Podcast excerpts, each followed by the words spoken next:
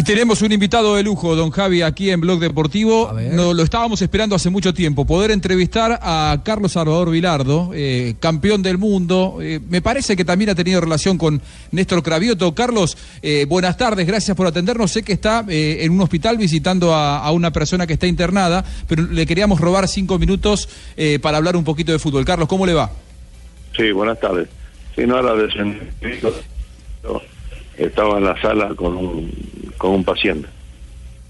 Ah, pero, ah, con, un, con, un, con un paciente. ¿Pero estaba qué? Eh, ¿Estaba, de amigo o estaba de médico, Bilardo? Bien, bien. Por ahora, mi persona no. Estamos bien. Muy bien, muy, bien. Le, queríamos preguntar, ¿lo vio el Pecoso Castro en, en Buenos Aires, Carlos? ¿Estuvo, ¿Estuvo hablando con él? Sí, no, hablé por teléfono. Sí, hablamos con el Pecoso y hablamos ah. por teléfono. Quedó una buena relación, ¿no? Del paso por el Cali, quedó una buena relación y bueno, siempre que anda por aquí o cuando por allá, me, lo llamo, me llama, ¿no? Con todo, con los muchachos, todo, pero el Pecoso es el que más está viniendo de Argentina. Ya. Carlos, ¿y qué tal? ¿Y cómo, cómo lo escuchó el Pecoso? Exactamente. Bien, bien, bien, como siempre. Él es una persona de temperamento, tiene, su personalidad, es importante, y eso se lo transmite a los jugadores. Ajá. ¿Qué tan angustiado lo notó Carlos con la actual campaña del Deportivo Cali? No, hablé, hablé poco de eso. Yo sé cómo está el Cali, no es todo. Pero no hablé. Él tiene que pensar en, los próximos partidos, ¿no? Que son importantes, próximos partidos, y dejar de lado todo lo que lo que esté pasando, ¿no? Yo me entero por los periódicos, por alguna, alguna radio, como estoy en una radio deportiva trabajando hace mucho tiempo, me entero de lo que pasa. Pero no conviene hablar ante un partido de eso porque eh, si estaría arriba de todo, campeón y qué sé yo, uno dice, fenómeno, como lo llamé y lo felicité cuando salieron campeones, ¿no? Pero en este momento mejor callarse y que actúe él. Carlos, ¿usted ve que en este momento está más frágil que nunca la posición de entrenador, que es cada vez más difícil eh, dirigir las presiones, los medios que atacan demasiado? yo viví así 30 años, ¿no? Explicando lo que era el fútbol, cómo era el fútbol. Y la gente no entendía. Por ejemplo, hoy los periodistas, la gente, los muchachos, yo trabajo en una radio, ¿no? En Radio La Red. Y los muchachos dicen, qué bien que le pega el córner, qué bien el trabajo con pelota detenida, qué bien el tiro libre. Y antes eso era antifútbol. Qué bien se juega al fuera de juego, eso antes era antifútbol y bueno, ahora después los chicos van cambiando y todavía todavía siguen con errores que eh, uno lo yo por ejemplo voy a dar charlas o me llaman para dar conferencias a Europa y a veces digo uso palabras que no la entienden. Por ejemplo volante no eso acá en Argentina se dice volante acá en Europa no digo eso no lo entiende no entonces hay que cambiar el, hay que cambiar el sí mediocampista. Y así, bueno, uno va tratando de arreglar porque ahora como están los, las comunicaciones, la radio, los periódicos se leen en todas partes, la radio la televisión se escucha, se ve en todo el mundo, entonces hay que utilizar medios que se utilicen en el mundo entero. Ya. Eh, Carlos, eh, no podemos eh, desaprovechar la oportunidad para que nos dé un balance sobre lo sucedido con el Barcelona. ¿Cuál es la opinión que usted tiene de, la desinflada del Barça? Si es evidentemente producto también del estado anímico, como se asegura al interior del mismo Barça de, de, Lionel Messi, si influye tanto o son las parrandas de Neymar, etcétera. Tantas cosas que se comentan. Su visión de técnico, ¿qué diagnóstico nos puede ofrecer? Yo lo de Messi, yo tengo un programa de radio como le dije, lo de Messi lo, lo dije hace tres años, cuatro años. Digo, mire, no, no hablen más de Messi y no digan que el Mundial, que la eliminatoria, que un campeonato, porque este pibe un día se enoja y tenemos que ir a buscarlo de rodillas, ¿eh? eh un día un día dice no vengo más.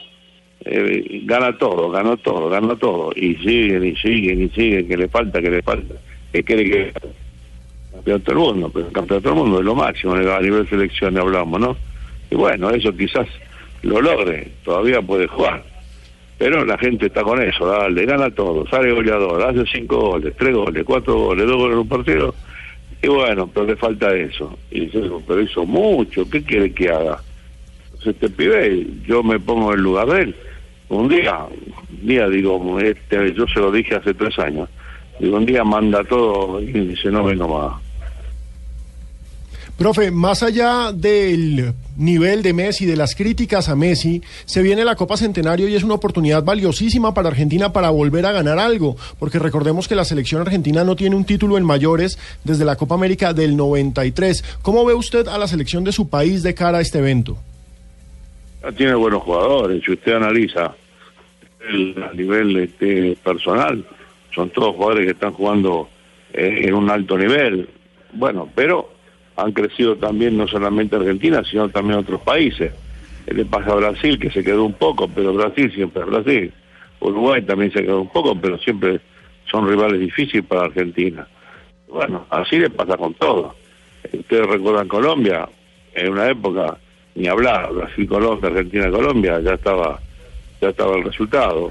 Poco a poco, poco a poco, poco a poco fue intercambiando conocimientos fueron jugadores que bajaron a otros países a jugar, eh, otros directores técnicos fueron para lugares, Ecuador, Colombia, México, y bueno, ahora se equilibró mucho, mucho, muchísimo más, ¿no? Por eso digo que está difícil. Eh, profe, ¿cómo analiza el caso de James Rodríguez, que para nosotros es un referente en la selección colombiana de fútbol, y en el Real Madrid eh, no ha podido de pronto convencer con su fútbol a Zidane? Bueno, pero lo mismo pasa como dijimos antes, con muchos jugadores, ¿no? Eh, a mí me decían por qué yo ponía cuando estaba, ¿no? ¿Por qué ponía a Valdano en la selección? Y en España era ídolo, en Real Madrid. Pasó con Ruggeri, el defensor. En Europa andaban bien, no le digo otros jugadores, ¿no? Porque así me pasó con, mucho, con muchos jugadores. Yo tengo grabaciones que discutían a Maradona. Discutían a Maradona, porque yo insistía con Maradona en la selección. Le digo gente de antes, ¿eh? para no poner en tela de juicio la los jugadores de ahora. Ahora, eh, Carlos, eh, recién le preguntábamos por la selección argentina. ¿Cómo la ve a Colombia después del gran mundial que hizo, después de un inicio de eliminatorias eh, con dudas, pero ahora parece que pudo ordenar un poco el barco José Néstor Peckerman? ¿Cómo ve a Colombia de cara a la, a la Copa América que se viene en Estados Unidos? Yo pienso que está todo parejo. Ya está parejo, mío en Chile ahí. Chile estaba bien, Colombia estaba bien, para mí, ¿eh? Uruguay está bien, Argentina tiene buenos valores, Brasil tiene buenos jugadores también jugando en su país en el exterior. Se ha emparejado a otros a otros torneos que había que, se hacían hace 15 años, 10 años, ¿no? Ahora se han emparejado mucho más. Eh, jugadores de estos países que nombré están jugando en Europa y lo están haciendo bien. Muy bien, Carlos, le queremos agradecer. Antes le quiero preguntar, de Guardiola para acá yo veo que eh, muchos equipos que no tienen el talento de los defensores que por ejemplo tenía Guardiola en Barcelona, se arriesgan demasiado para salir jugando y pierden pelotas increíbles que terminan en gol del rival. ¿Se agarra la cabeza viendo algunos equipos eh, dirigidos por técnicos muy jóvenes que quieren arriesgar en todos los lugares del campo? No, está muy bien. Está muy bien. Yo no creo que está fenómeno. Si ustedes saben muy bien, ¿no? Ahí me tocó defender, defender, eh, defender. Un jugador, no sé, por ahí lo recuerdan, Henry Caicedo, ¿no? Y lo defendía a muerte. Decía, este es un jugador bárbaro. Y la gente a veces, por otras cuestiones, que no, que sí, que no, y yo lo defendía a muerte. Para mí, esa es la forma de jugar.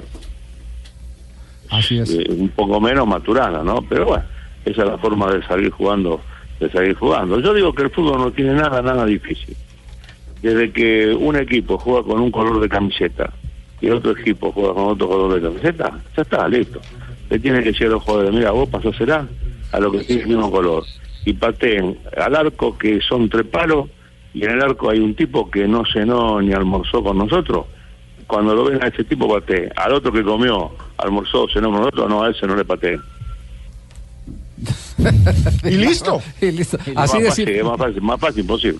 Así de simple. Qué grande, qué grande, qué grande, Bilardo. Javier, te, felicito ya. Y sí, y también a, Juanjo por, por, nutrirme, por traer a, los recuerdos míos a este gran jugador técnico, ¿viste? Sí. me, me, me, acuerdo de la subeldía, lo que inventaron con subeldía, lo fuera de lugar, los laboratorios se cansaron de hacer goles, ¿viste? Recordate el equipo de los 10 zurdos. Sí. ¿Eh? Los 10 zurdos. ¿Quiénes eran Bocha, Flores, Verón, el único derecho era manera. Sí. ¿Eh?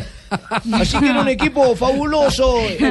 Hoy me nutren ustedes con un argentino. Es grande, ¿qué hacemos? Somos argentinos. Muy bien, Carlos, un abrazo, muchas gracias. Hasta que el fútbol nos dé la oportunidad de encontrarnos de nuevo. Abrazo, maestro. Muy bien. Bueno, chao. Chao, buenas tardes. muchas gracias, Carlos. Un hospital que se va a reír, ¿cierto? Sí, no, no puede. Sí. Carlos Salvador Vilardo eh, eh, es una autoridad, nadie puede negar que es una autoridad. El fútbol no es difícil. Del mundo, es campeón del mundo. Sí. El fútbol es campeón y subcampeón, además. Sí, señor. Dos mundiales consecutivos. Exactamente, sí, son parte, eh, pero además campeón mundial de clubes como jugador. Claro. Con, estudiantes. Con, el equipo de Don Osvaldo Con estudiantes, con estudiantes de, la Plata. 68. Quiero, quizás era el alumno más aventajado que tenía Don Osvaldo. Eh, sí, sí, sí, Osvaldo eh, tan aventajado que dicen que la mayoría de las marrullas no eran de Subeldía sino de Vilardo. ¿Sí? Sí, el doctor, el, el doctor es leyenda. Claro, Carlos Salvador Vilardo, una cosa. Me acuerdo cuando venían los clásicos Nacional Deportivo Cali que se dejaban de hablar un mes antes.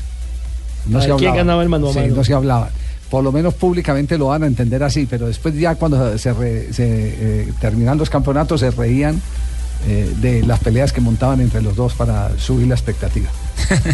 Eso sí sabían que era vivir un clásico. No, no, show, un show. personajes, show, unos personajes bueno. maravillosos. Una, vez, una vez, ¿se acuerda? El, el, una vez en Ecuador, previo, en Ecuador, no, en Chile. Esa anécdota, si no sé qué tal será. Previo al sorteo de la Copa América, nos estuvo toda una tarde contando toda su vida futbolística, porque de otra cosa, él vivía era en el barrio San Lorenzo, cerca de San Lorenzo. La pero, nunca, pero nunca quiso jugar en ese equipo si no fue en La Plata, en Estudiantes. Estudiantes de La Plata fue eh, su gran casa y en estudiantes también fue. ¿Recuerdan la, de las últimas, Juanjo, cierto? Cuando fue y, llevó al estadio una mesa y una, y una botella de champaña. Claro, en, el, estadio, de River.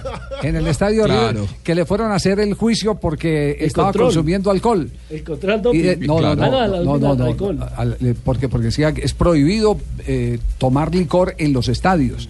Entonces, entonces como eh, Bilardo fue y se eh, lució, eh, él quiso darle un estatus a ese partido, llevó una mesita muy bien organizadita, una botella de champaña y una copa y se sentó al lado a ver el partido a dirigir a estudiantes desde, desde ahí.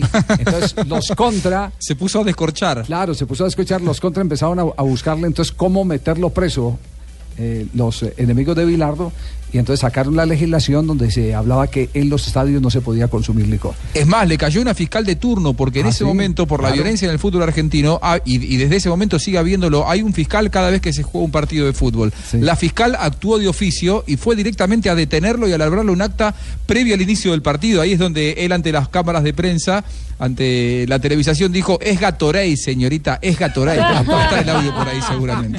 Le gallo todo el mundo. Muy bien.